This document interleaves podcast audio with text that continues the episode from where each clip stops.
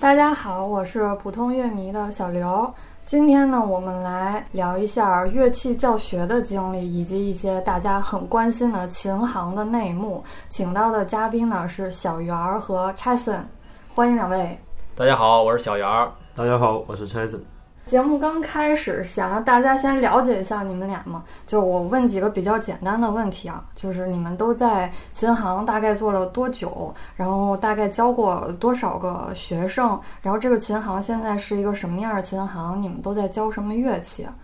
好，我是在一个现代乐器的培训机构吧，就是吉他呀、贝斯呀、架子鼓，啊还有它会附带一些尤克里里啊这种，但是没有古典乐器，没有像钢琴什么的。嗯，然后有多长时间了？一年多了吧，一年左右，也是我的第一份儿这个乐器教学的这这个经历吧。因为我自己是一个也是一个音乐人嘛，然后就是这个属于是和自己本职相关的工作，然后生活所迫。算是吧。然后我的学生，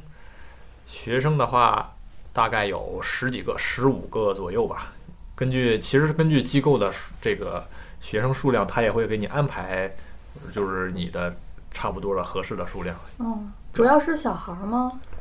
嗯，对，其实基本上学生都是孩子比较多，都是十岁左右吧，有小一点儿的，也有大一点儿的。嗯你都教什么乐器啊？呃，我会教的，基本上我们那儿有的乐器我都会教， 呃，电吉他、木吉他、电贝斯、尤克里里和架子鼓，厉害，就是现代乐器嘛，就这些。啊，Jason，嗯，我的话就是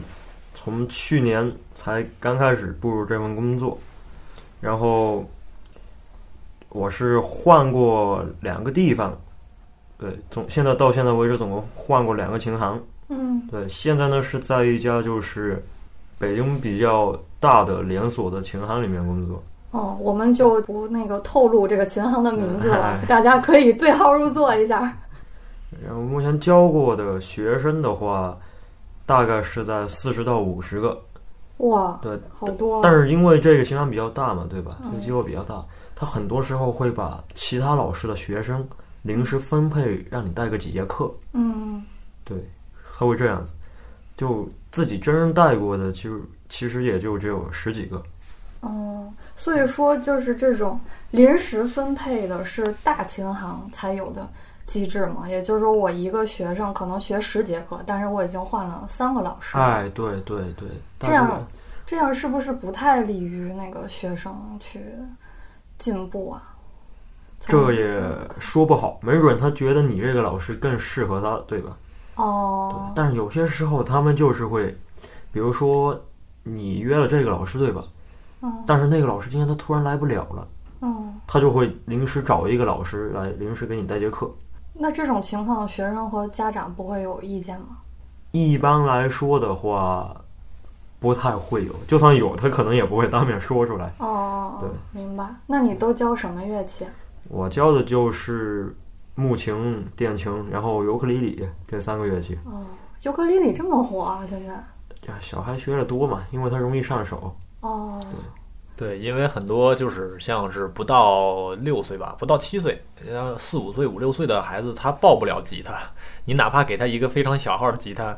他可能拿起来也比较费劲，而且吉他它需要力气嘛，可能那个小孩儿他摁不动，所以比较小的小朋友他就只能从尤克里里上手。哦，然后学一阵子之后，因为它虽然说尤克里里和吉他，它只有一一一丢丢相相通的地方， 一丢但只能说给它作为一个基础。然后到他大概六七岁、七八岁的时候再上手吉他，就比较顺利过渡。哦，也就是说尤克里里是一个过渡型的乐器。嗯，其实有极少数的情况是，有的孩子他从小一直玩这个，把尤克里里玩的非常的出神入化。哇，嗯因为像咱们这儿是不是有一个网上最近很火的叫冯毅的孩子，然后已经十几岁了吧？他好像从几岁的时候就一直玩儿，他现在他属于尤克里里这个演奏行业非常厉害的一个小年轻干将。哦，他那个尤克里里，其实他学到高级的程度之后，他和吉他的指弹就是一个难度了，他就开始是走那种指弹的路线，非常的炫技那种。在尤克里里上玩指弹，对四根弦儿那么小，对，其实也是我我是见过那种学把他把任何一种乐器学到极致，他肯定都是会很厉害的。那你在教小朋友尤克里里的时候，你需要玩指弹吗？嗯，还是只是用来它当一个特别基础的教学工具？呃，会告诉他有这种情况，不过一般是没有人会选择这条路的，因为他都会，因为他他的年龄稍微大几岁，他就开始喜欢吉他了，哦、然后再大一点，他就喜欢电吉他了。就是他是一般的情况，咱们的进步路程、学习路程都是这样过去的，哦，所以都是作为一个过渡吧。哦，那你现在教这些乐器，大概一节课是多少钱啊？在你这个小一点的琴行，呃，据我了解吧，还有身边还有朋友和我一样，在这种就是私人办的不算连锁的教育机构，呃，其实我们这算教育机构吧，也不是琴行，因为我们不是以销售乐器本身为主，哦我们都是以培训，然后可能是呃在顺带的时候吧，给学生提供一个方便，所以乐器会内销给学生， 就是会比比市面的价格要便宜一些。内销给学生，就是一般来学的学生一定会都都会找你买乐器吗？一般吧，他因为他肯定是带着疑问来的嘛，他因为来的话都是先要试听，试听一节课，那这个时候他是没有乐器的，他也没有太多了解，他就会问我们，比如说推荐给他什么乐器啊，然后我们说，就是我们肯定是会推荐一下，顺带推荐一下我们店里的乐器嘛，然后如果能在店里拿的话，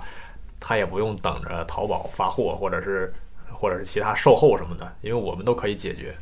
然后店里的价格也不是很贵，然后就会推荐。如果他实在是不想买店里，比如说他觉得我们可能要坑他之类的这种情哦，况，对啊，对啊，那我们也不强求嘛，我们就会告诉他，我们一个基本的理念就是，你起码买不要，你要自己买，不要买太便宜的。太便宜的那些儿童玩具，那是烧火棍，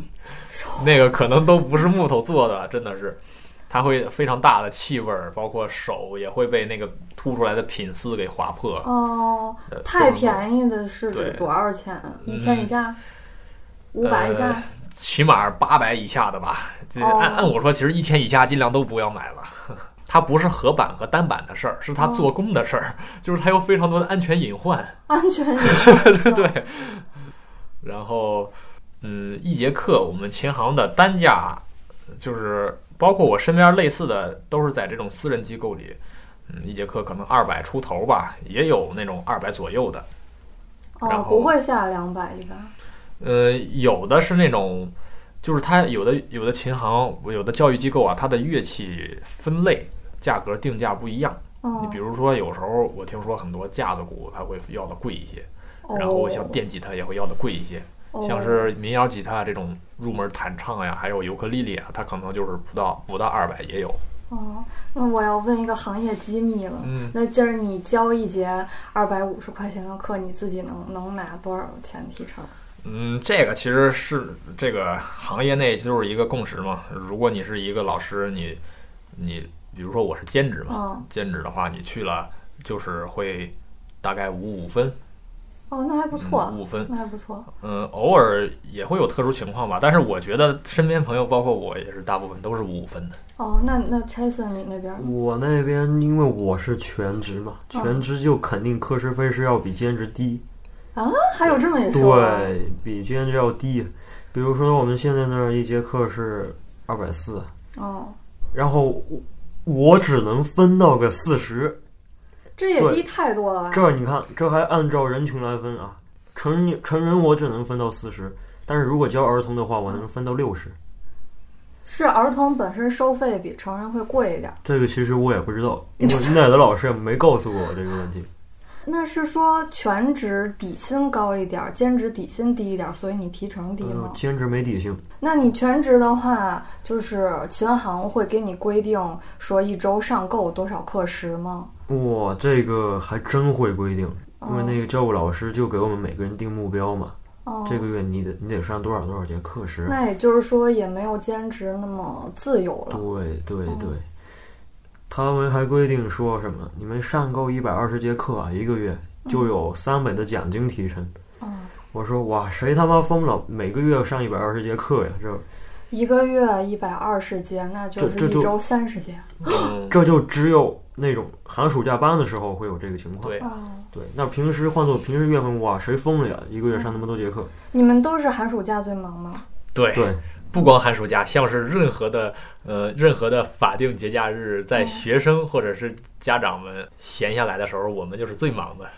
像他们平时上班上学去了，那我们就可以在家睡懒觉了。我们从来不用赶高峰，哦，哎呀，那小孩儿真累，上完学，好不好不容易放学了，那你们这儿继续挨呲儿。呃 这个角度，这个角度非常的有意思。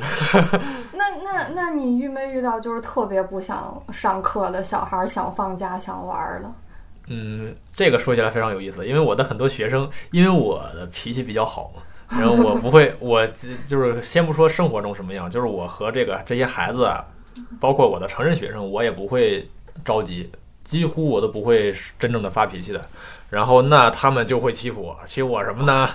开始他要不想上了，他不会告诉你不想上，他说老师还有几分钟下课呀，或者是呃咱们几点下课呀？我是几点来的呀？就会问这些问题。但是这种基本上就是偶尔会有吧，嗯像是真正不想学的，我只碰见过一个，然后那个孩子还不是我带的，他是很久没来了，他是之前跟着别的老师学的，我然后在我来了之后，过了一阵子他又回来了，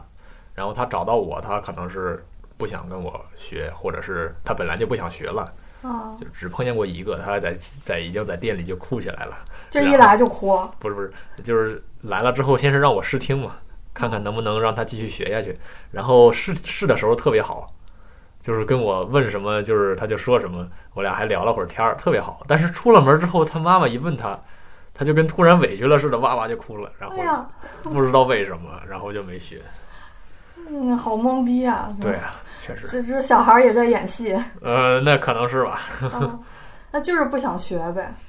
嗯，又不想得罪你。其实，其实我觉得这个不想学吧，虽然我们作为这个自己是这个工作靠这个吃饭，但是你如果说这个孩子这么小的孩子他不想学，我觉得不能怪他。嗯，当然，可能是有些任性的，包括他的习惯不好，他说不想学，立马就不学了。嗯但是你要是真的不想学，也没有办法，因为作为咱们是喜欢这个东西，咱们教这个东西，但是孩子对于他来说，这个是一个补习班儿，你知道吗？这对啊是一个课外的补习班儿，他可能占用他玩儿的时间或者是什么的。那就是一般哈，我看这些琴行，它都是一下让家长给小朋友报三十节课，报六十节课，一学期、两学期，对，是不是好多小孩儿都坚持不下来啊？据我了解，这种情况应该是很多的，但是我的学生非常幸运的是没有这样的，几乎都是嗯会一次次的续费，然后可能过了大概两三年那种吧，他有别的事儿，比如说他要去别的地方上学了，或者他要住校了，嗯他可能就是要么就是不来了，嗯，还有要么就是退费，当当然退费这种情况会少一些。哦，那那成人呢？成人完成课时的情况比小孩儿多还是少？嗯，咱们说相反啊，其实成人他更没有什么毅力啊。虽然成人他不会很少见到那种退费的，就是他很少有放弃的，但是他有可能就是突然他就不来了，他也哦不跟你约时间，然后他自己就不来了，嗯他什么时候想来他再来，就是这种情况。因哦为就是不成太人规律，对，因为他可能就是因为自己的一些事儿或者是懒惰，他就哦直接就放放下一段时间。哎，那你们遇没遇过什么特别奇葩的学生？或者你还记不记得，就是你们第一次教课、第一次教学生的时候是什么样的？会不会很紧张？第一次教课，其实我之前没有这种工作经历，但是，嗯，因为身边有朋友嘛，因为我我学了乐器之后自己玩乐器，身边朋友也会好奇，所以我也是有那么一点儿教导别人的经验。先拿朋友试试手啊吗？对，然后所以第一节课去的时候，在课上并没有很紧张，只是第一次面对这种很小的朋友、小朋友，还有他的家长哦跟着一起去听的嗯。呃，这个时候就会需要考虑一下，嗯，你要 应付家长。对你要说些什么内容，就是有些不能说，有些能说的。那能说的、不能说的都透露一下吧。不能说的就是，尤其是这种小朋友和家长，你不能带着你的这个专业的这些词语，你不能跟他们说，你不能告诉他们你是一个很专业，你是干什么的，你只能向他们透露，让他们感觉你是一个非常耐心的老师，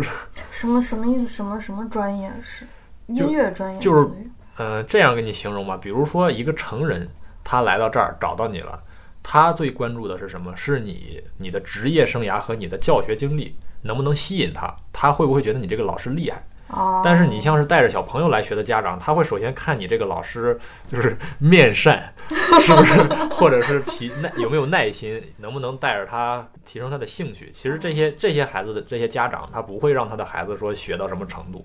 所以他不太会关注你这个人是干什么的，他只会关注你是不是个好老师，对。嗯，你们俩还都感觉挺面善的。你们是有没有吗工作中遇到那种特凶的同事、老师，但是也能 hold 住小孩儿的？那这就不得不说了，我的另一个朋友了，也是在北京的，也是在一个，他是也是在一个连锁机构嘛。然后他那边也是经常会有别人把学生塞给他，而且是那种别人治不了的学生。有一次听他说，他拉了十，就是那种十几个人还是好几个人那种小班课一起上课，我的妈！然后每一个都很乱，然后突然他他说他的办法就是他也没有吼，也没有那动手肯定是不可能了，就是也没有吼，但是他就把脸一黑，几个小孩全部就是立马就是服服帖帖的，他是不是长得很吓人啊？可能是，然后他的表情非常的吓人，但是吧，非常神奇的是他的学生除了被他吓到的一瞬间，可能平时还都很喜欢他，哦，这个属于是人格魅力吧，也许是。其实我觉得老师分为几种吧，像他这种就是非常有距离感的老师，让这个小朋友觉得你是权威；然后像我这种可能就是就是大朋友而已，小朋友的大朋友，各有好处吧，也各有坏处。像我这种可能孩子上课会比较的放松，比较有意思，然后不管他学的快不快，他至少也会一直对这个有兴趣，至少他会对我的课感兴趣。当然，你要说水平能不能带他进步的更快，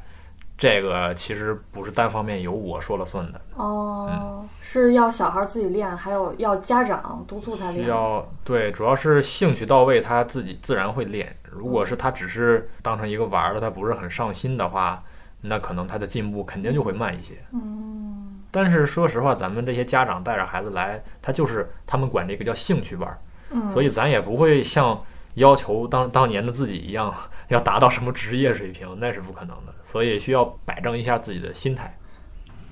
查森回忆起来没有什么好玩的学生或者家长？好玩的就是带着一个小孩吧，他是那种就是性格很着急的那种，很容易急。就当时就是因为我也是脾气性格比较好嘛，对吧？嗯，他当时就是我带他练的时候啊，他练不出来，哎，他就在那就很生气，就在那用那个手指把那个琴弦全都给捏住了，在那龇牙咧嘴的，哇， 这好恐怖像啊！那这样，个，我这操！好恐怖啊！然后我说：“哎，你别急，你别急啊，我们来说点好玩的事情。嗯，就是我就问问他平时，对吧，在学校里开不开心了，或者喜欢玩些什么东西。啊你这个问题变透成露，你这个问题透露出来了一些现象。就是上乐器课变成托儿所哄小孩儿了。哎，对，大概就是这样吧。就是说，反正当时他也练不下去，对吧？哦，我越说他还越不高兴，对吧？他都在那扯着琴弦了，龇牙咧嘴的我。那我不如带他玩呗，我就带他玩呗，我就让他讲，哎，他觉得他有趣的事情分享给我听听。嗯，然后我也讲一些事情给他听听，然后讲到最后的时候，就差不多说，哎，我们再来学习一下今天的内容啊，什么之类的。弹两让他，个音，一节课结束。哎，对对对对， 对，因为那时候确实你没办法，那时候你越让他弹，他越着急。那下一节课会好一点吗？下节课看 看心他情看吧，他看心心情情吧是。真的看 他心情，因为有时候这个孩子的性格，他可能他家长给他养成一个习惯，他肯定也不会给你一个陌生的老师面子。他如果是一个比较随性的，咱不能说任性吧，咱说一个中性词，就是比较随性的孩子。那这个时候，如果他不喜欢你，或者他不喜欢这个乐器，那他不高兴，他肯定就直接发泄出来了。哦，那他会当场就跟家长说我我不想学了，把这啊个班不儿一定退。，不一定，他不会想那么远。因为我碰到一个哦孩子，就是他不会想他学不学，他只是这节课不高兴，他就单纯的不想来上课了，他不想来了。哦那，可能过几天吧，又来了。那像这种一节课什么也没教，基本上什么也没学的这种，回去会孩子给家长告状，家长投诉你们什么的吗？其实，首先这个孩子他自己 属于当局者，他不会意识到自己学没学着东西。哦， 然后，除非他的家长问他你这节课学了什么嗯，但是这个他也没得说，因为他如果真的没学到东西，他也说不上来什么。但是，嗯，这种情况其实作为老师吧，作为我们可能比较负责任一点，儿，就比较内疚，因为不管什么，这个孩子首先他就是一个非常鲜活的小孩儿嘛，不是这么说有点可怕，就是他他他是一个。怎么有吃小孩儿他的？他是一个独立的个体，然后他来你这儿和你交流，而且他交了钱，你应该是每节课给他一些东西，给他一些知识，给他传达的。但是如果他因为这这些原因他没有学到，然后这节课浪费了，咱们浪费时间了，你会觉得作为服务行业或者教育行业会比较内疚，感觉像骗了人家钱似的。但是我听说好多琴行的套路就是说，告诉你小孩儿一定要打好基础，前期学慢一点儿，然后让你一下续五十节课。但是其实那些东西二十节课就能教，会这样吗？嗯，其实他既然是有很多人这么干吧，我觉得是有这个道理的。因为你如果没有基础的话，比如说你要是像咱们平时那个兴趣班吧，呃，孩子可能单纯想弹一弹、学学乐器，这还好，你就随他高兴嘛。他喜欢听什么歌，你就是去教他什么歌，对吧？但是如果是像那种比较正规的培训机构，我们会有考级，哦，而且不是那种，呃，国内的什么那种考级啊，然后就是比较正规的，可能是有一个全世界通用的教材啊，像什么 Rock School 啊，就这种教材，你考了肯定是对你有好处的。但是咱不说升学啊，咱不要说那么功利，咱就说对这个乐器嗯，因为这个教材我们自己老师也会了解。我不是单纯单纯推荐 Rock School 啊，就是一切写的比较认真的、比较有系统的教材啊，你把它吃透了，你就已经不是一个学生的身份了，你可能已经步入有一点儿懂音乐啊这个行业，已经进入这个行业了，因为它里边儿很多东西是帮助你了解音乐的各个方面。像你们给小孩儿制定计划的时候，会说就是我就是冲着拿这一本教材的进度去给小孩儿设计课，或者说这些家长一来就说我目标是要考哪个级，嗯然后才来找你们上课，这种更多还是纯粹兴趣来的更多呀？嗯，其实是这样，就是一开始他们来，他们可能就都不会知道有这个考级，哦，但是你会跟他说，我们要跟他介绍，这个不是为了让他们有什么目的性啊，只是为了每个孩子他肯定是考一考，比那个纯兴趣的会 学得更远一点儿。哦，更他有会动力，也有成对就感啊。对，然后这个考级呢，你不要当成考试，它其实是一个证明，哦，就是对己自己，因为你这个考级，你想拿及格很容易啊，但是你要是想拿高分儿，说明你必须演奏的特别到位，很多综合方面吧，就说明你懂了，你真正理解这个这首歌了，你才能考到一个更高的分数。那我再问一下，这个考级，琴行会从里面赚钱吗？嗯，给小孩儿报名是吗？这个我还真的不知道，它肯定是有，但是具体我还真说不上来。哦，因为我看，就像你说 Rock School 什么这些，好像真的是只能在琴行报名的，感觉他们成了一个嗯对招生的这是渠道。这是一个加盟吧，它不是每个琴行都有，每哦个琴行的教材都不一样。我天，水好深啊，感觉。这个也不也不好说，咱也不知道。行，那你可以以后可以去了解一 下，回来再咱再录一期。啊，对，刚才还没说完呢。刚才咱们说到这个什么样的学生会考，什么样的会兴趣，就是你一开始来了都会给他介绍说你考会学到什么程度，你如果不考的话，你会学到什么程度。这个时候，大部分的会听你的，说你觉得考级好，或者是学考级的教材，然后按照那个走的话比较系统嘛，嗯，因为都喜欢说一个词儿叫系统的教学或者系统的学习。家长特别爱听，是不 是？对，然后这个时候大部分都会就是正常随着考级走了，还有一小部分呢，他就是想学一点基础的，然后他也没有太多的要求，嗯学一点弹唱啊，你像木吉他、民谣吉他，嗯，跟他说只弹，他都不感兴趣，他就只想弹唱，然后他连什么调儿、什么音阶 这种知识他都不想了解，他会每天给你说一个新的歌名，就是他只知道歌名，然后他告诉你，哎，我要学这首歌。具那体是也什么也不目知道标挺明确啊的，也。，你要这么说也对，但是这样的可想而知，他对这个音乐的包容程嗯度，包括他的了解程度，肯定是非常的局限。就是如果他不改变想法的话，他最后不会学到一个很高的高度。哦，那假如对这种学生，你想给他介绍其他风格的音乐让他听，他愿意接受吗？还是说我就是为了学这个曲子，其他的东西我不想再多学？其实曲子吧，大部分是家长他觉得学这个乐器的目的是学几首曲子。如果是小孩儿的话，你像你跟他上课的时候，就是因为是独处嘛，一对一的教学，如果没有家长跟着，是你跟小孩儿聊天的时候，你可以没事儿跟他多说一些，延伸的讲一些，或者给他直接听一听歌，听一些国外的经典的各种风格啊，摇滚乐呀、或者是流行乐，甚至金属乐什么的。嗯都会给他讲到。这个时候他就有他自己的选择这个空间了。如果他觉得好听，那他可以以后多了解了解。这个是不需要让他家长知道的。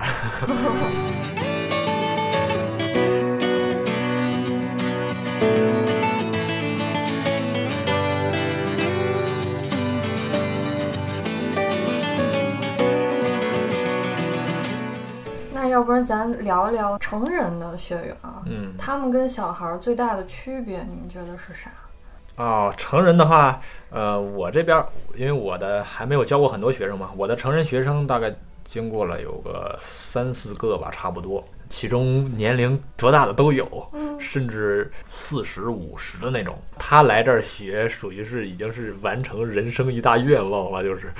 他能来这儿学一点东西，他就已经非常高兴了，可能是发个朋友圈儿什么的。那种哦，那这种情况，他就不会一直在这儿报名学下去，他可能学一个最低的套餐吧，比如说十节课呀什么的。然后这个时候他就说：“我必须要学会一首《童年》。” 然后，罗大佑，呃，对，《童年》嗯然后他要给你老师制定一个计划，你知道吗？啊，对，还有这种的，他对对他说他这十节课前几节课先了解了解这个吉他怎么弹，然后他说差不多就行了，咱就开始上童年吧，我就只想学这一首童年，或者是成都同样的例子对非常多。那这十节课他学会了吗？嗯，反正如果他真的这么强的愿望的话，我肯定是有办法让他学会的。你说学会这一首歌，这个成分就比较复杂了，因为你拿着他的手给他摁上，让他别动，摁住弹，这也叫这也叫弹出来了。但是你让他自己去找，自己弹出来，那可能十节课没有那么容易吧。当然，如果他非常上心的话，十节课的最后两节课、三节课，也许他也能短暂的记住。但是我觉得这件事儿啊，他十节课，哪怕他当时弹得非常熟了，他可能过一阵子没有基础的支撑，过一阵子他已经忘了什么和弦是长什么样了。 也就是说，速成的话，我几节课拔能苗助让长他，拔苗对助哦长就是一个这件事儿。但是嗯他可能自己弹着弹着，后到后面也就忘了。速成的这种对于小孩儿比较好用，因为小孩儿他会长期跟你学。那你要培养他的兴趣，首先你要用前几节课用最快的速度让他尝着甜头，那把哦基础放长线往之后再说。但是成人他一次就只报这几节课，他没有后面补基础的那个过程，所以他只剩这个拔苗助长的过程了，他可能对后面就真的就忘了。我感觉成人应该是会比小孩儿更急功近利一些。他对他，他属于非常有目的，而且他没有一个空杯的心态，就是他求学求知，他总是觉得比你老师还要懂，然后他给你老师制定他要学什么的计划，而且他会成人嘛，咱们他对你老师肯定就是没有所谓的什么尊敬啦什么的，他只是把你当成一个服务行业了，嗯哦，，他你就得为他服务嘛。对对对对，当然也不是所有的成人都这样，啊像刚才这种他可能是岁数比较大的代沟嘛，年代就不一样了。你像是同龄的二十多的，或者是甚至三十多的嗯，这种，也算是年轻人吧，中青年。他没有到那种人生愿望的程度，他只是最近可能他受到一些启发，他他说自己之前也没有学这个乐器，可能已经大学毕业了吧，现在有点时间，可能想学一门乐器啊，或者圆梦。对，或者业余想自己组组乐队啊，或者是因为看了什么动漫呀、电影啊，像是什么最近出的《孤独摇滚》啊这种，看了这个受启发而来的这种吧，他可能稍微的单纯一些，好给他制定计划。不是他看了这个动漫，看了《孤独嗯摇滚》然后就怎么着热血燃起来了，有可能呀想学一个。对呀、那他是要学这个片子里边的曲子还是啥？嗯，这就嗯看具体情况了他吧。就是想学一个乐器。对他就是想学这个吉他，他觉得很帅。哦而且这种哦，你像你像他们也是属于年轻人嘛，呃哦咱们同同龄同时代的人，所以他们肯定从早他就了解过这个乐器，他就知道有这东西对。，可能他一直没有下决心或者没有动力去学。那最近有一个动力，他不就是一下就咬牙就来了吗？哦，这样子，明白。这样的成人学生就是比较好应对的。对我也比较喜欢接受这样的学生。对，成人学生最开始来的都是时候啊，都是抱有一个特别强的目的性，我要学的我能自己看谱弹曲子啊，或者说哦我就是为了这一首歌想要学这个乐器，他们基本都是这样啊。 其实这样的，我觉得看似是很聪明，有自己的打算，其实我觉得，嗯， 比较搞笑。为反什倒么不好教是吗？为什么搞笑呢？是因为你，你就算提前预习了很多东西，你再了解，你也不会比这个专业的人要了解。那到底怎么教你？你适合什么？其实别人比你自己更清楚。对吧嗯，然后那那他带着一个自己的目的来了，他可能会打乱老师的节奏。当对然，咱也不是说所有的老师都是都是很好的啊，当然有的老师可能是那些比较就是把这个工作单纯当成一个工作，下了班什么都不琢磨那种老师。那这样的学生他会喜欢，因为这学生说什么你你老师听他的就完了。但是对于省事儿省心。，对对于我这种，我觉得这样的学生很滑稽，哦、你就是你觉得你比老师还要懂，然后也不是说老师这个职业就很神圣啊，但是，嗯，他他在交流的时候就会感觉很不舒服。哦，因为哎，那你们有没有遇到过这种情况？尤其是这几年疫情，大家都只能在家里嘛，然后网上多出来特别特别多做乐器教学的嗯直播间，还有机构，然后疯狂的在建群，什么拉老年人学电子琴，每天上免费的钢琴课、二胡课什么这种，然后就会有很多成人是跟网上的老师学。网上也比线下便宜很多嘛，可能十节课就两百、三百买个视频，然后他在网上看完了，学完之后来找你们说：“老师，我想再提高一下。”结果你发现他学的就是狗屁，要重新推翻重来。然后这个学员自己还特别多的想法，然后跟你们也说不通。对，这种其实跟我刚才说的那种自认为自己很懂的学员一样，他这个是只是被动的以为自己很懂了，因为这也属于没有一个把自己心态放空来求知求学的这种心态。那这种情况，那真的是很头疼、很操蛋呀。 不管他是成年人还是还是小孩儿，你都需要测试他的这个耐心，因为他自己，你如果给他推翻了，他有可能耐心不到，他就放弃了。对，你还得把握好这个，首先你还得把握好你自己的耐心，然后你还得把握好他的耐心，再给他推翻重新教。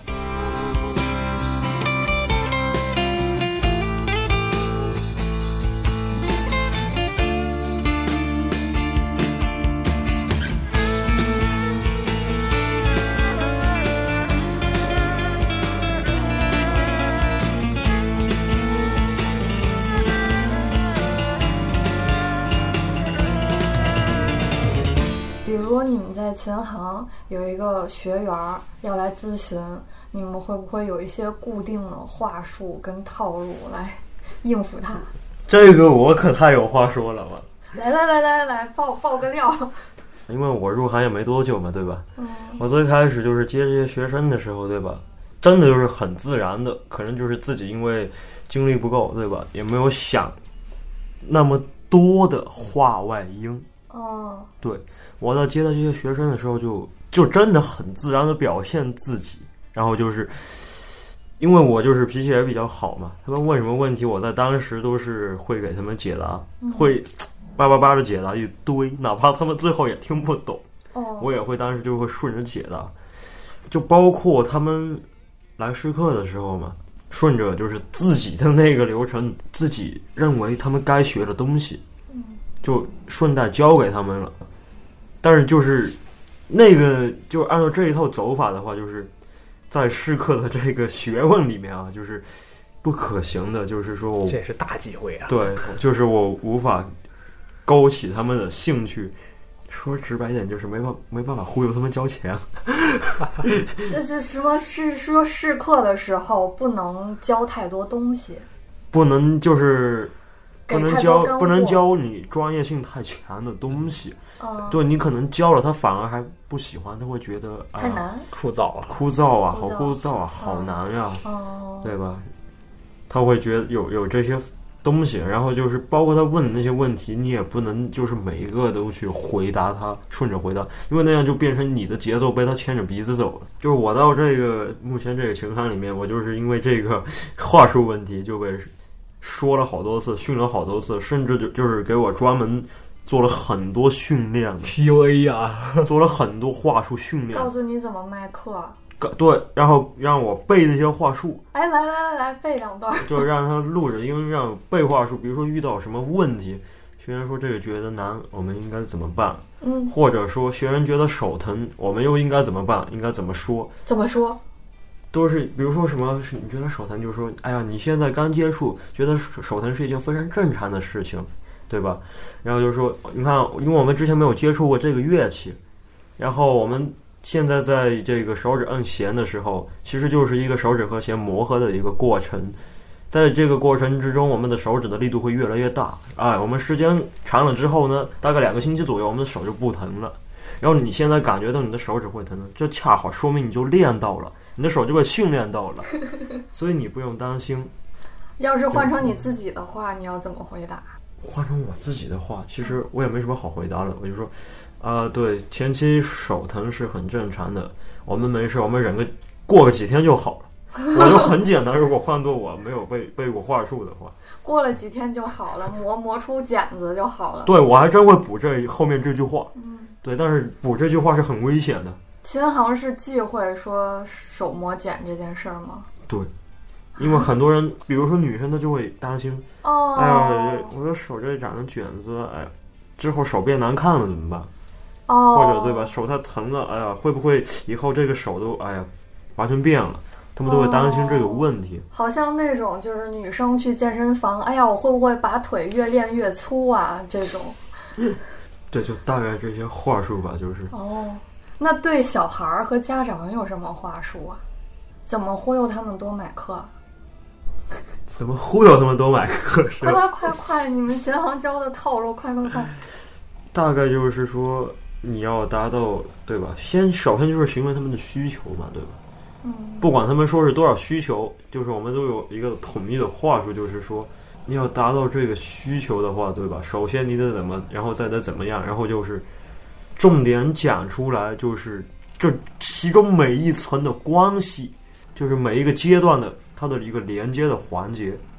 就把它紧扣了。哎，你想学这个曲子，你看你在学这个曲子之前，你应该去做一个怎么样的练习？你现在弹这个曲子，你是完全弹不下来的。哎，你就只能练一下它的单音旋律。对吧嗯？你把这个，你看这个简单的单音旋律弹会了，对吧？你有加入它的这个，你看这个双音旋律，对吧？然后你看这一环一环的，是不是就倒推回去，又推到最开始的那个基本功的课程了，对吧？嗯然后就这一套下来，这一套下来，你就可以给它规划。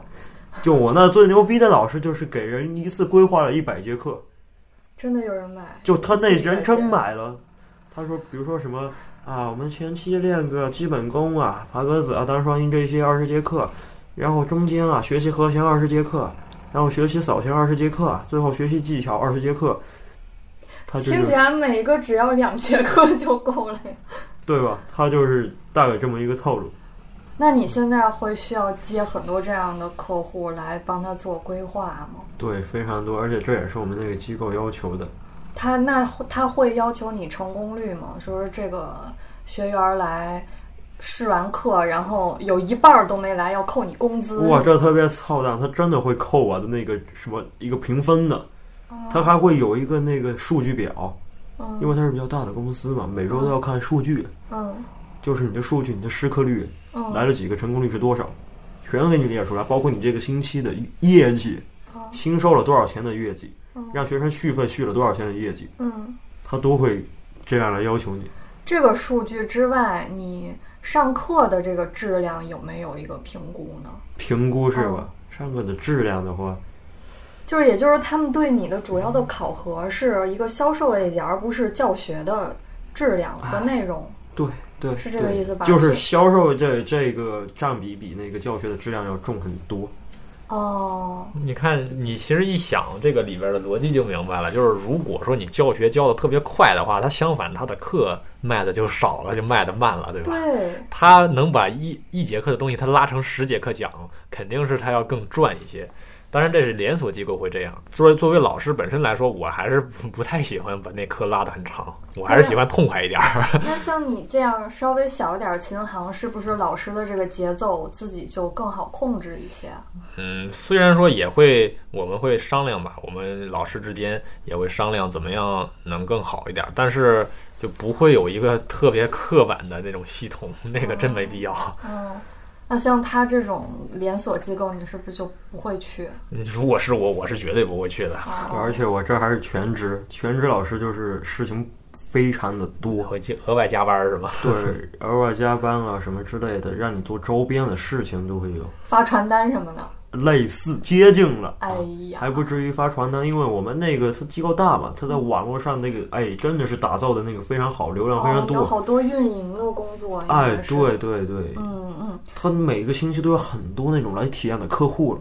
那你们试课的量就会很大。 对，非常大，哦是的，而要是遇到的各种奇葩的人都有，你再来回忆一下都有什么奇葩？很多就是你试着很愉快，你你把他逗得很开心了，是吧？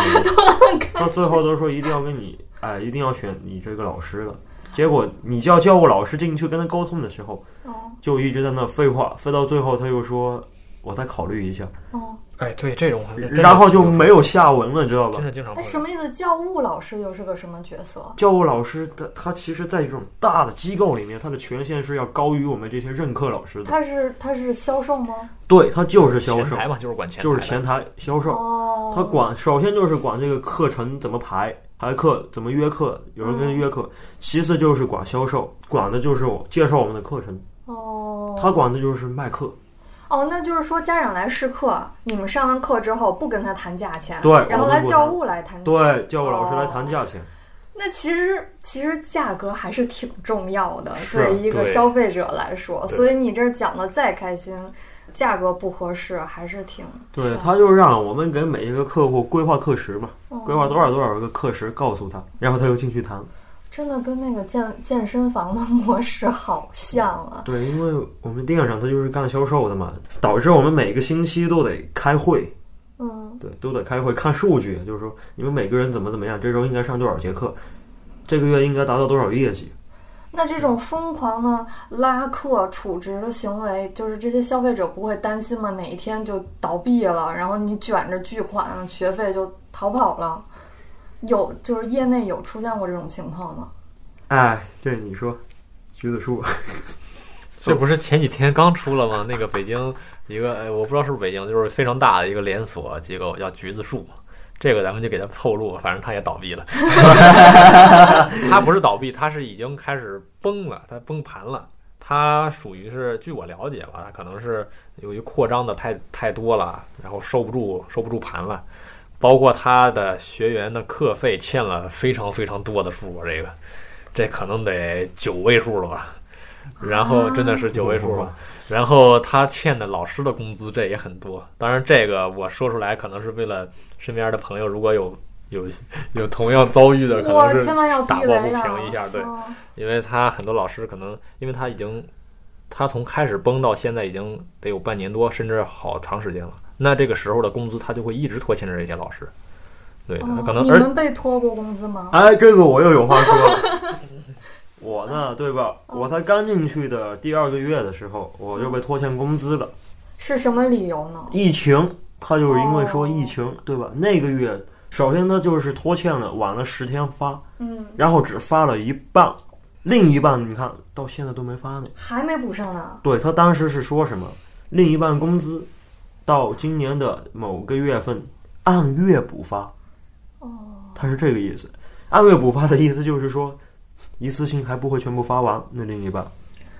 原来这种大型连锁机构，不管哪个行业的都会压榨老师啊。 PUA 啊，真的是 对，哦，那橘子树的话，它是不是走也是走那种薄利多销、课很便宜、疯狂扩张？他好像是这个的始作俑 者。对 对，听说我听说身边有人去那边当兼职老师的嗯那个赚的真的是特别特别的少，然后特别特别多的课特别累。那一节课我我忘了，好像是说大概就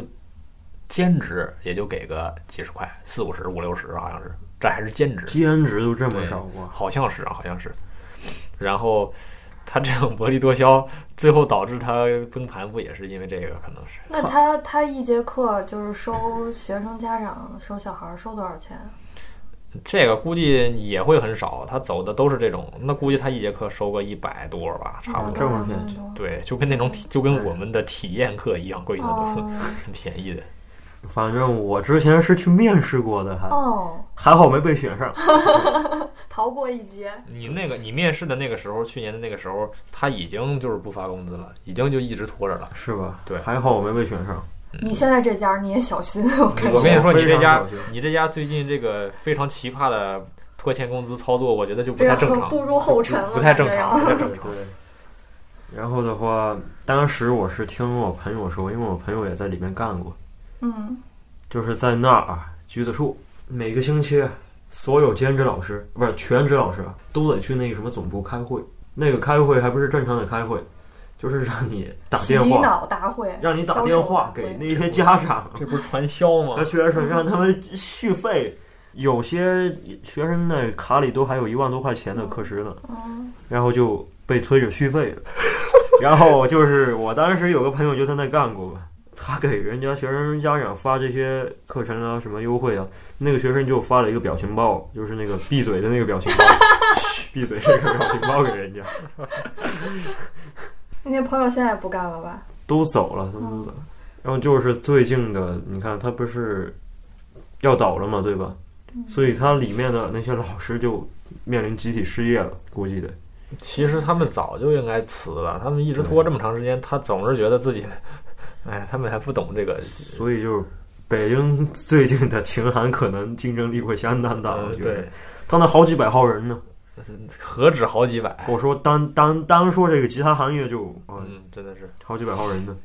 而且学员也会涌向别处吧。当然，大部分的学员被这么一坑，可能就直接不想学了。对，但是有一些可能是，嗯，还是想继续学的，他只能去别的机构找老师了。就就有的学员他卡里还有一万多块钱呢，嗯就在上上周吧，就约不上课了呗，就被通知已经停课了。嗯，嗯，以后就再也不敢这样续费了。对，那是不是去一些小一点的琴行会更有保障一些呢？其我也不实知道，像橘子树这种，它起码一品牌在那儿。要是我的话，我还是会选这种品牌。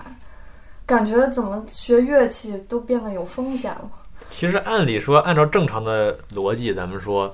按理说是小琴行容易说是对呀、 好，但是这个确实也是没有想到的，它这个发真展的。真的教会好。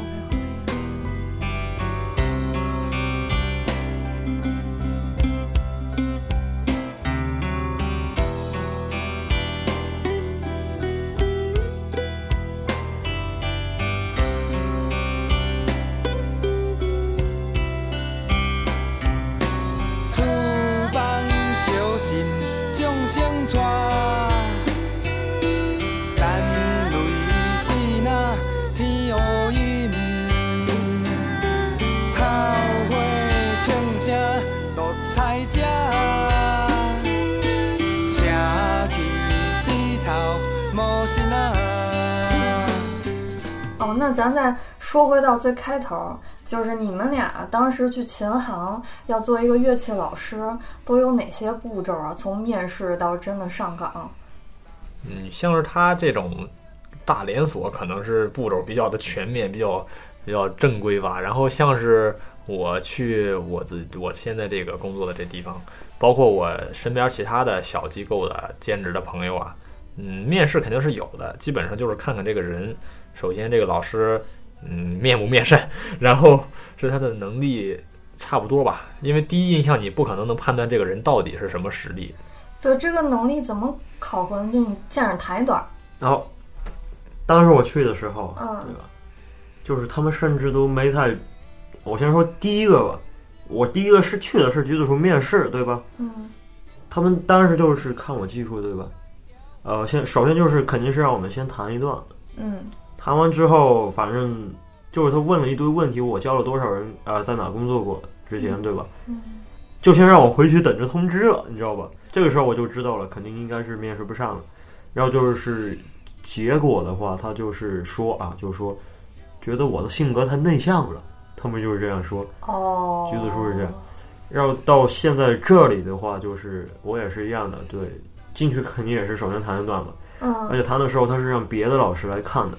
哦，让让别的的别的师同行老给师你，对，让别的同行老师来看的。嗯那同行老师肯定也是觉得我没问题，对吧？说嗯这方面技术没问题，嗯，然后就到那个哎教务老师了，他嗯就进来哎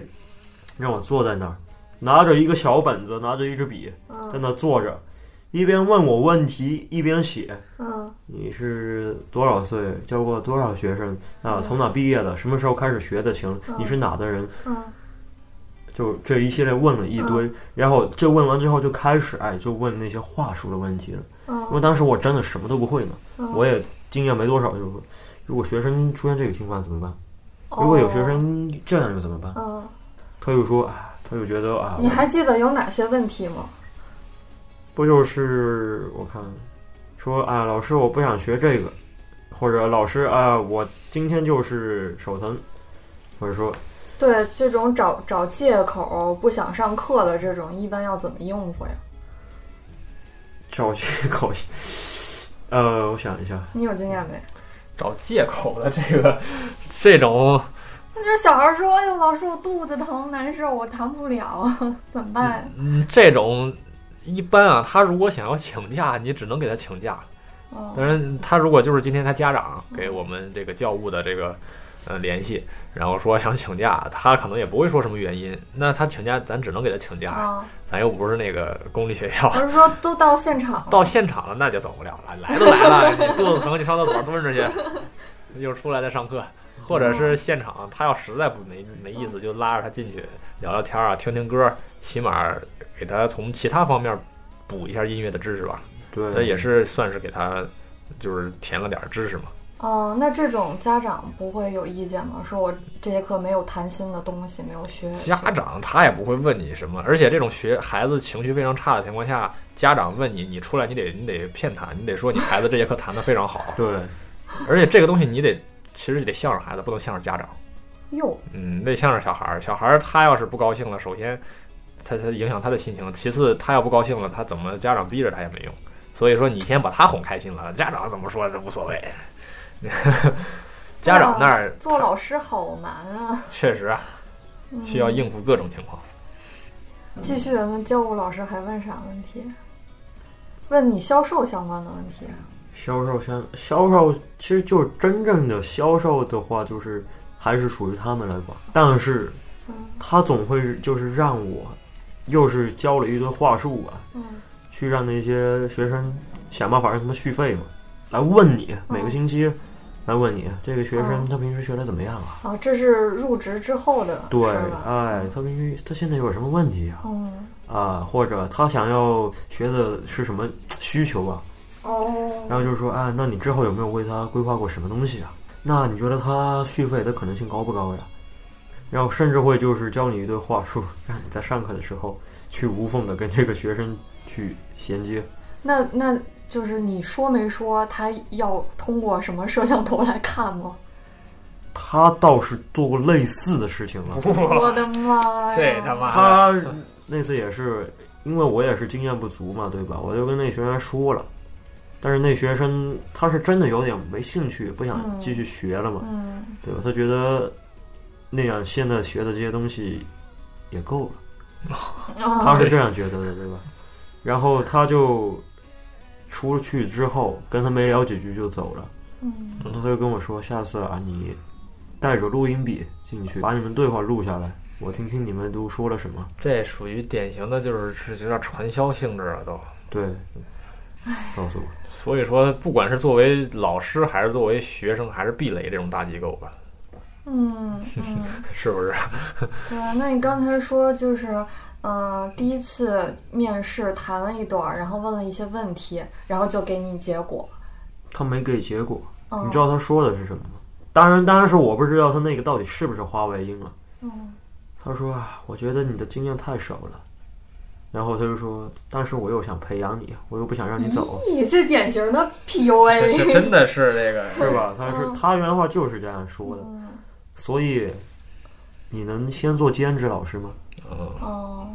我说可以，哦然后他就说行，然后他就让我去怎么熟悉他们的教材，嗯就是让我过师课嘛，他们师课的流程，他们怎么卖那个课，嗯让我去记这些东西，嗯对，其实这些我觉得是正常吧，是正常，是正常，就是他教你怎么做，他告诉你他想让你怎么做，这都正常。但是他如果你做的你明明做了，但是没结果，那他不能再后进一步对你干预。我觉得那个是你们那儿过分的地方。就是说，录音笔这种真的是，哎呀，太太不信任他自己的员工了。对啊，而且我觉得特别奇怪的是，他并不对你教学本身的内容做一个提升，他对只是在销售这方面给你更多压力。对呀、对我觉得这是不是一个良性的一个状态？对呀、对，甚至就是他们肯定还是想要，就课程方面啊，也是疯狂的给你排课的那种性质，说就是把一一节课给你拉开十节课讲这种。对对对，疯狂给你排课，那你接触你们公司其他的老师也跟你是一样的状态吗？他们不一样，因为他们都有经验嘛，有经验就是老老油条比较会应付这种事儿，嗯就话术那些什么都说得好，话术那些对吧？那就是教学本身呢。教学本身其实我说白了，也嗯就是按着流程走，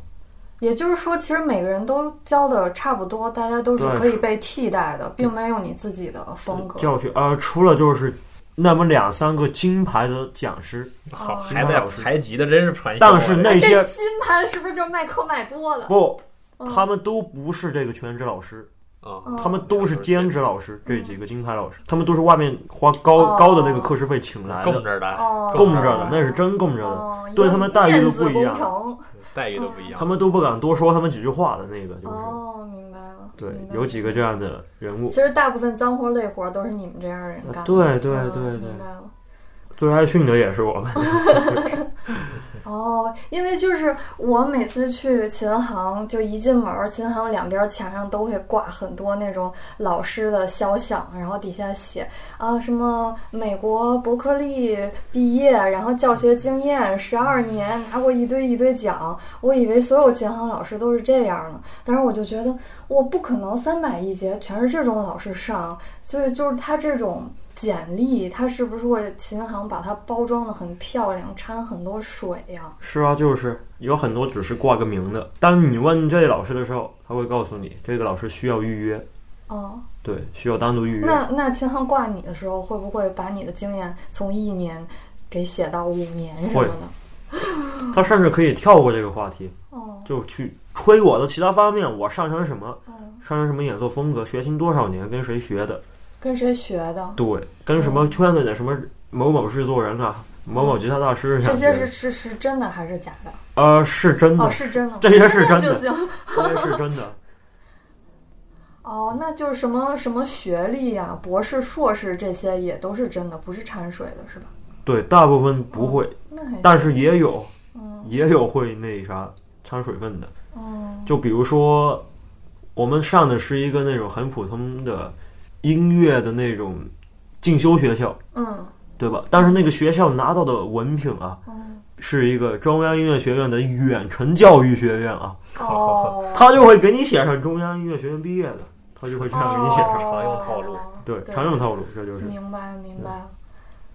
那其实就是，就是它没有一个硬性的门槛儿，说你必须得是某些音乐学院毕业，或者是某些学历才能来当老师。有些机构会有，有些机构会有要求，哦，对其，实我觉得这个门槛儿对谁都没好处。但这个呃多就是多用于钢琴那一块，对，哦钢琴声乐这一块哦，多用于，很多都要求对，因为本很科多毕业，家长会要求是不是老师对，是钢钢钢琴是职业这的。样，对，嗯，其他的话还好，倒是没这啊没那么多其，实也有，你如果有的话，反正是比没有要强。是然后哦，但是其实我觉得这个是非常没有意义的一件事 儿，对，因为说实话，你就算是那个毕业的，你有你你有的也有很多是那个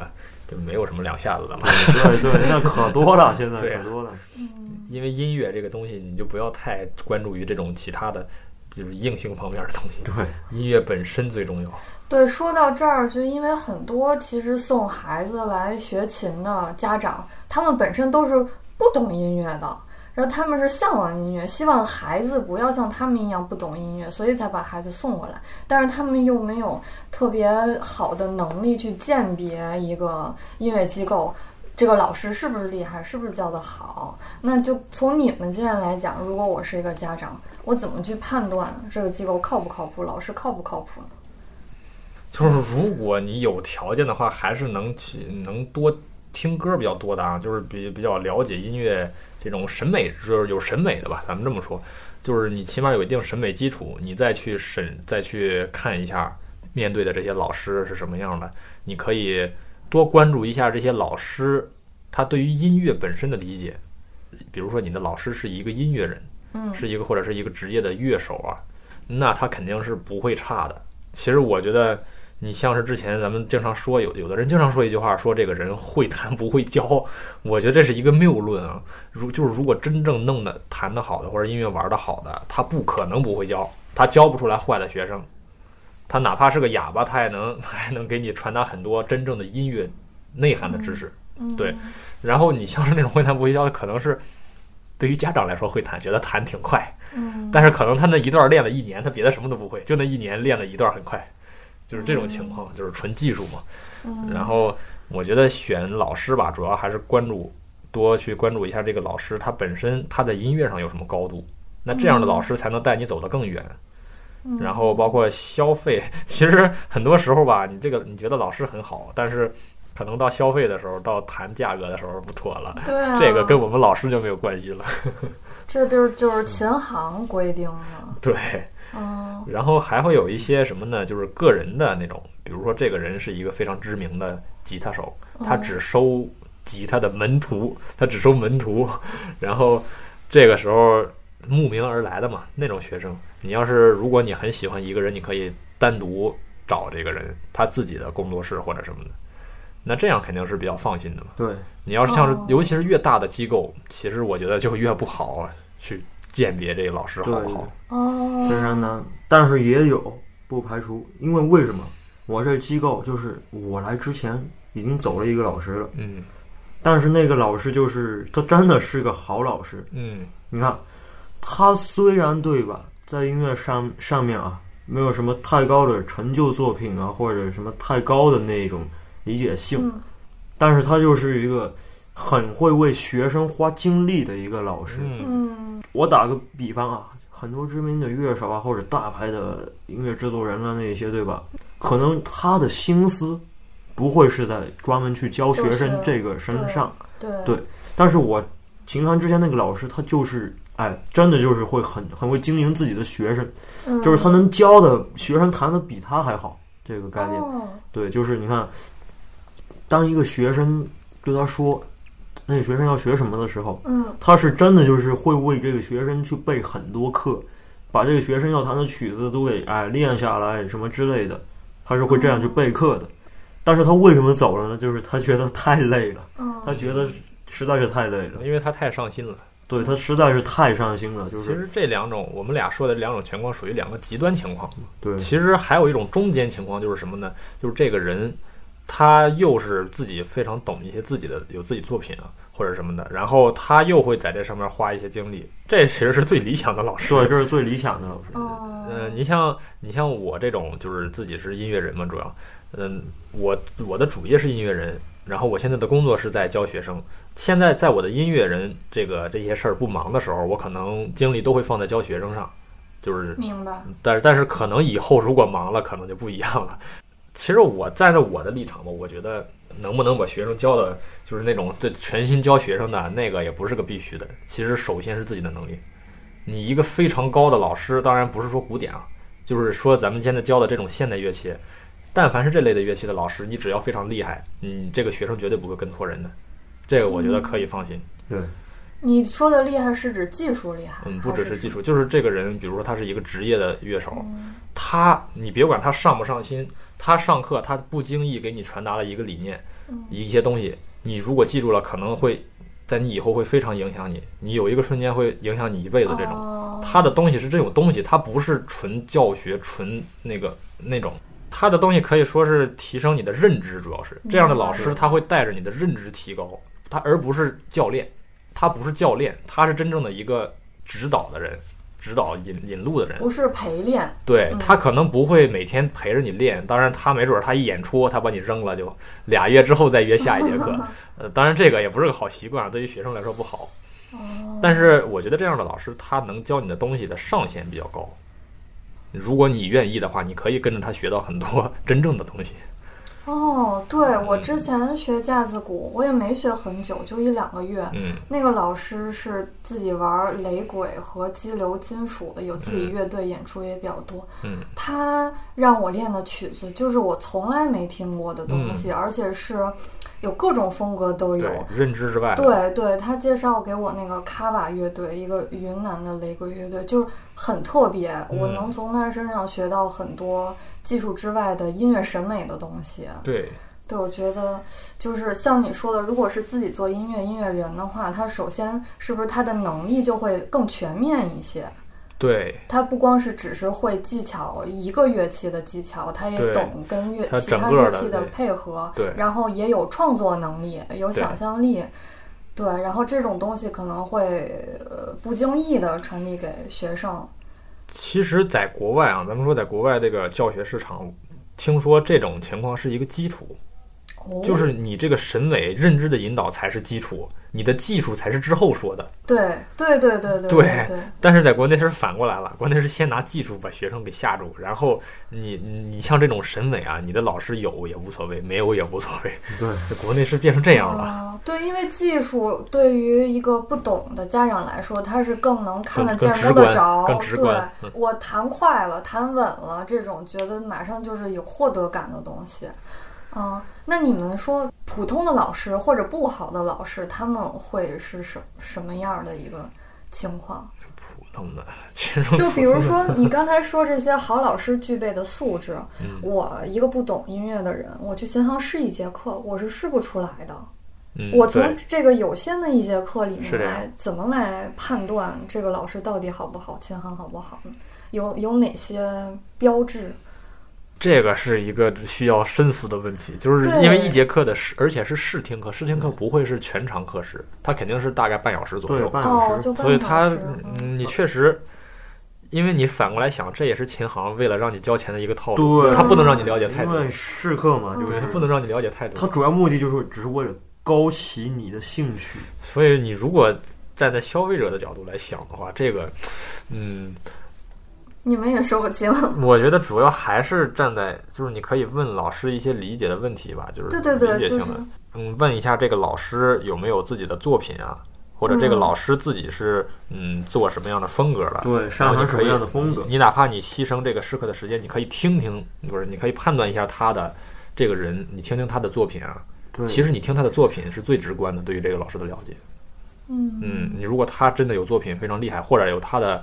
嗯一些演出经历啊，或者跟着别人玩乐队的经历啊，你对了解一下这个，这个，我觉得对，这是是非常重真要。正重要的对。哦，因为我们这我们就属于音乐人嘛，站在我们角度，我们挺挺希望来试课的学生能关注我们这方面。对，这方面他关注了，才能跟我们更理更了解就是对方嘛。嗯你要是单纯的关注我教你会不会教你，我课程系不系统，我觉得这个不是很重要，真的。哦，对对，你说这个系统，感觉这这是挺琴行挺经挺那什常么会的提到的一个词儿。就是说，如果你真的认可这个老师的话，而且这个老师也想教你，你是真的能学到很多东西。你如果单纯只是想把这个老师当成一个工具，哦，然后当成你的系统教你的工具，那 那能学着什么那呀？就很多老师都一样。对呀、这就嗯他就抹杀了这个老师他能带给你的能量了。对对对对对，那所以说现在很多大的琴行，他的音乐老师是这种干行活儿的，就是他自己不嗯搞创作，他咱就们是用专门咱教们学，咱们用另一句话说吧，就是嗯服务业和教育业的区别。对精 辟。对，嗯对，就是服务业和教育业的区就别。包括那天我不是下班之后嘛，嗯我们几个就是比较年轻的老师就说走去仓库去看即兴演出去， 嗯，对吧？然后我们就问那几个比较老的老师说要不要一起啊嗯去，他就直接用一句话回绝了我，就说。啊，我现在没有在做和音乐有关的工作，哎，还有哦人这样告诉我这的。个真的好油啊！这个那他也可能是胶的皮了，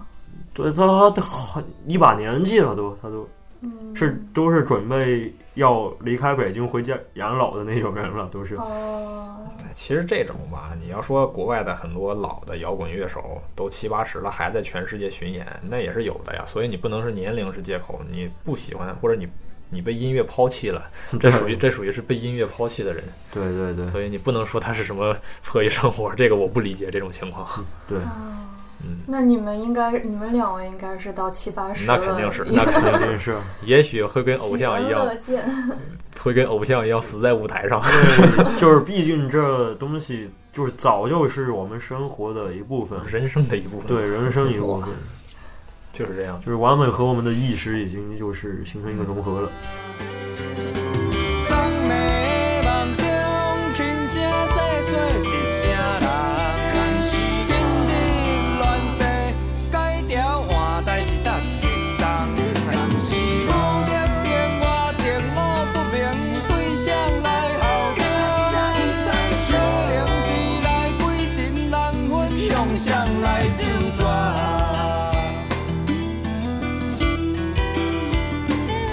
对，跟他们俩聊了这么久，也才知道，就是他们做这个琴行的这个活儿，也全都是为了养活自己音乐人这个嗯身份。 那确实，对，然后然后干一阵儿，可能就要躺平一阵儿，自己玩音乐，做音乐。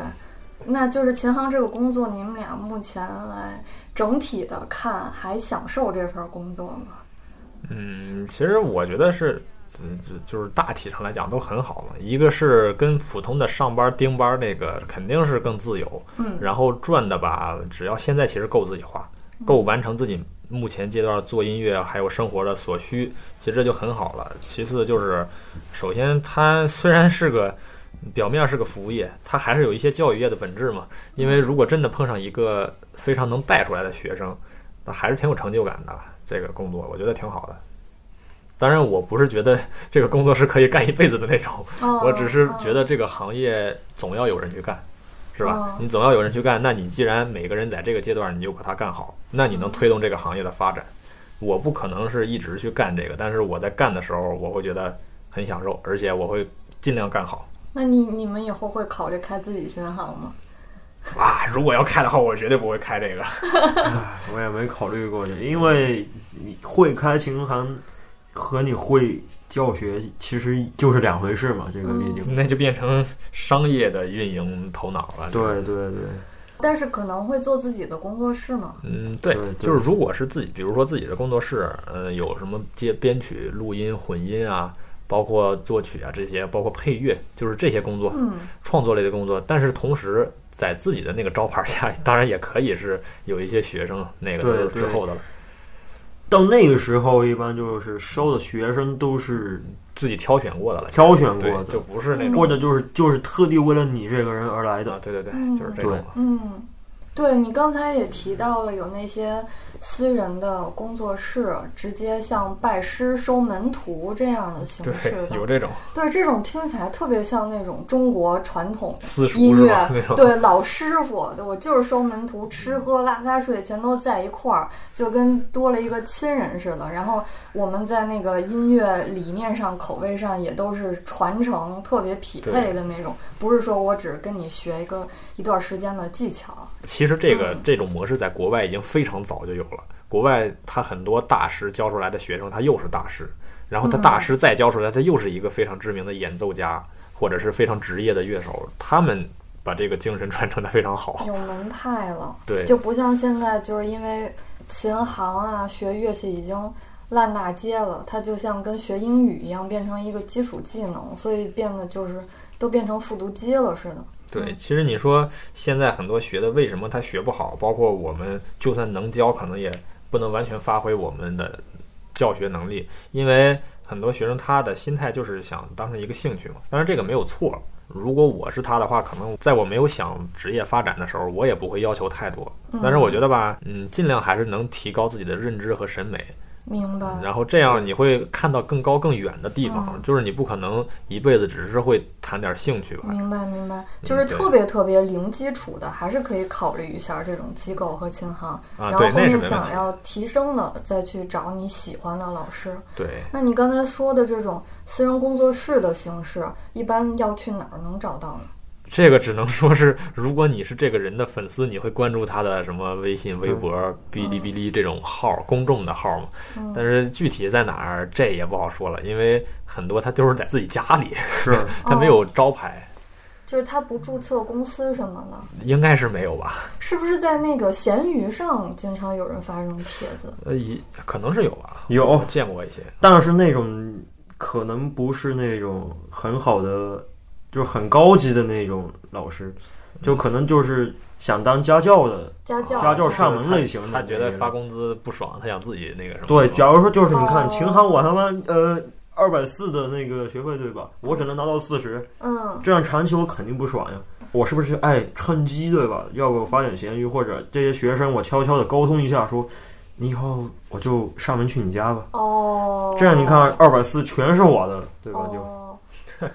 那从闲鱼上找靠不靠谱啊？有靠谱，靠谱啊，对就是一个开他不小至于灶是不至于是骗人的对，哦吧，不至于是骗人的，那不至于。明白对，另外他们都会发他们的演奏视频，还有个人简介一些东西。嗯嗯，对嗯就是说真正好的老师吧，还是需要挑选，还是少数的。而且家教上门的话，就是他毕竟没有琴行给他规定的那种课程什么规划那么多，教他怎么托课，嗯他是没有这些东西的。嗯，琴行套路深。上家教的话，老师就可以夹带私货了。对，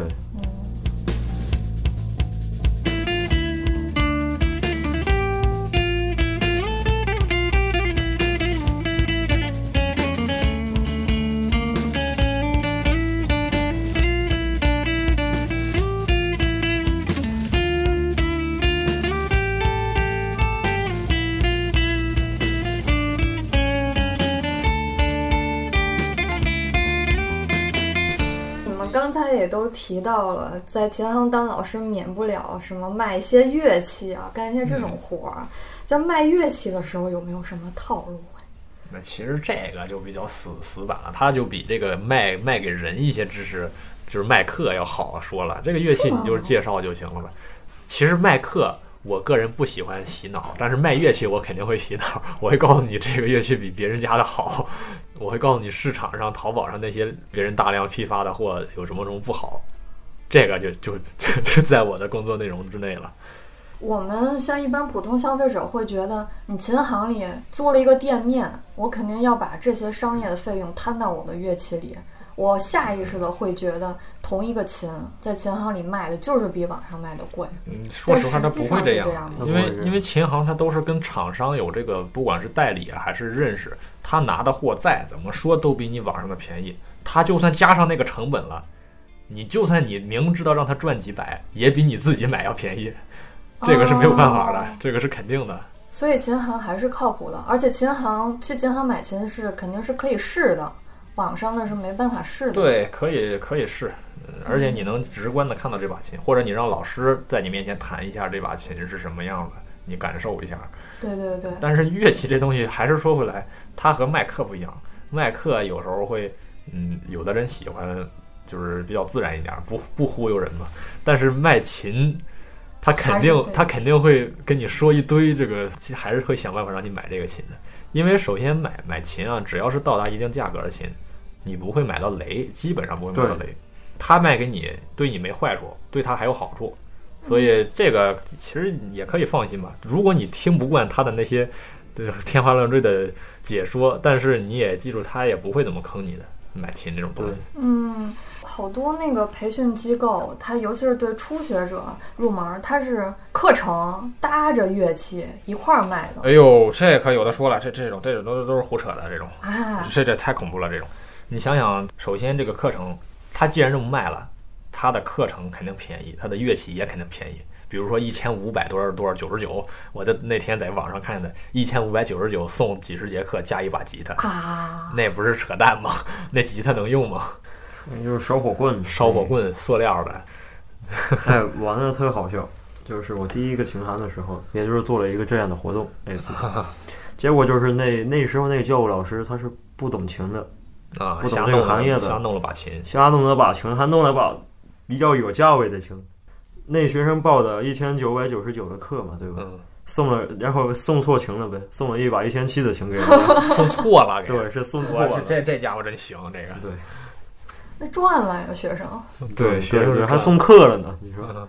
那也就是这种看起来特别便宜的套餐了，很可能是坑。首先，这个从琴上来说，这非常直观，肯定是坑；那课上来说也肯定，课上来说，你想想，这一个老师他的课，他给你上这一节课就值几十块钱，你觉得这个老师值得你学吗？没必要了。对，当然，太贵的你可能会嫌贵，害怕被吓跑；但是太便宜的你也得考虑考虑。这个老师这东西，你就是尽量选一个你能承受的最大范围，你尽量多找一个稍微价格贵一点的还是好，嗯，他会靠谱一点。像在北京的话，就是不管什么乐器，架子鼓、乌克丽丽还是吉他，就是两百多这个价位。嗯我觉得就算说保底两三百一点儿，说保底一点儿，起码你得一百六七以上的哦对，才以上单节课，单节课，嗯，还不说套餐啊，咱们就说单节课。当然，套餐肯定会给你便宜点儿嘛，这是正常的销售比。钢琴便宜好多呀。对，钢琴六七百一上来。其实我们现在教现代乐器啊，咱不是说鄙视链啊，其实我们觉得从教学包括这个学生的发展情况上来讲，啊肯定是比那些古典乐器要好的。那古典乐器首先你就没有什么原创精神，是不 是？你也不不自由，没有什么玩儿的意思。说难听点就是弹死人曲子嘛。嗯，对，啊，咱不说死人，就是弹死曲子，对不对？啊，然后你看他们出来的学生发展也没什么用。但是学这些乐器人还是比现代乐器多。是现在我觉得也不一定了吧，不一定了不一定了，不一定了。学的那些好多就是为了考级考嘛，级家里逼着去考级的。嗯，什么嗯钢琴弹十级那种。对，我我这儿有一个有意思的透露一下，我有一个吉他的学生，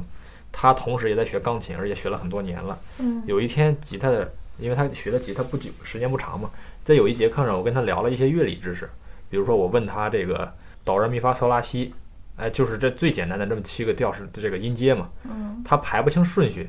什么哆咪嗦拉发，就是这种他排不清顺序，就这种，已经学了很多年钢琴了。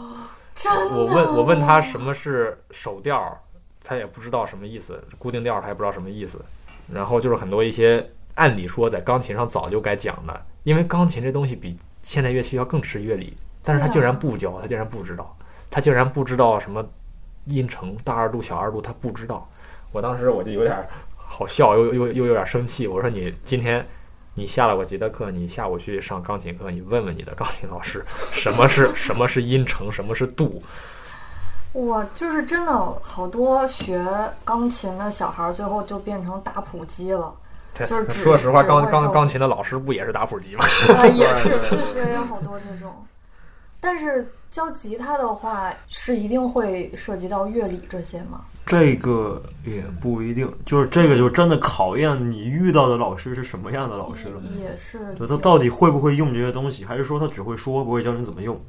当然，你要是纯学木吉他弹唱的话，是涉及不到太多乐理，对学涉个及什不么到和弦走向，最对多了学个和弦走对向就对完，了。这也最多了，嗯，但是你要是像学电吉他，是必须要求乐理的。对，必电吉须他。，哦，是吗？电吉他，对电吉他是肯定要求乐理的。那学贝斯呢？贝斯比电吉他要求更高，真正想把贝斯学好哇，贝斯的乐乐理要求非常的高，虽然虽然它只有四根弦，嗯以，但是及它乐理要求非常的高。对，刚才呃说回那种嗯初学者的套餐，经常能看到说我买节课什么买一送十、买一送九，送一堆那个辅助学习的小玩具啊，还是什么呢？那嗯玩意儿这里面是不是很多是智商税啊？这这那玩意儿成本加起来没几块的，其实最后还是说他以他觉得合适的价格卖给你几节课而已。然后你像那种东西，你就不要关注了，买回家也是扔掉。对啊，琴行是不是会经常劝家长买一些什么其实用不到的东西？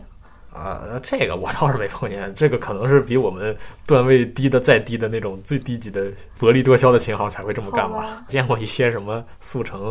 什么三月通教材，什么速成那个吉他快速按钮，还有防手指疼的手指套，这些我都见过。这真的太智哎都是商税扯了淡的，太智商税了。这个，这个用了劝，属于 是劝退工具，它不劝是退劝退它不是速成工具，它是劝退工具。 就还是有肯定还是要刻苦的练手摸出泡，没有什么偷懒儿的工具可以用，对吧？你在这个教学的过程中，我们老师会尽量的想办法让一些比较小的孩子就是节省力气，或者给他想想办法。但是那也是我们想办法，不是拿工具想办法。对，嗯呃就比如说，比如说说一个可能大家听说过的 F 和弦嘛，F 和弦大横摁，大横摁，那不管成人可能还好吧，你小孩儿都不可能摁得动，大力神童也摁不动啊。对，嗯，那他怎么办？给我他简化一个吧，简化一个。首先 F 这和弦是一个大和弦嘛，你给他简化一个 F 大七，是不是？对，那个就是只需要不需要横摁了，只需要把手指摁三个分开嘛。这个也是全世界好像都比较通用吧？哦嗯，对就是这这个这件事儿，这种情况，这是我们老师给他说能简化才能简化，而不是说给他个工具一键，你把大横摁了，这不是扯淡吗？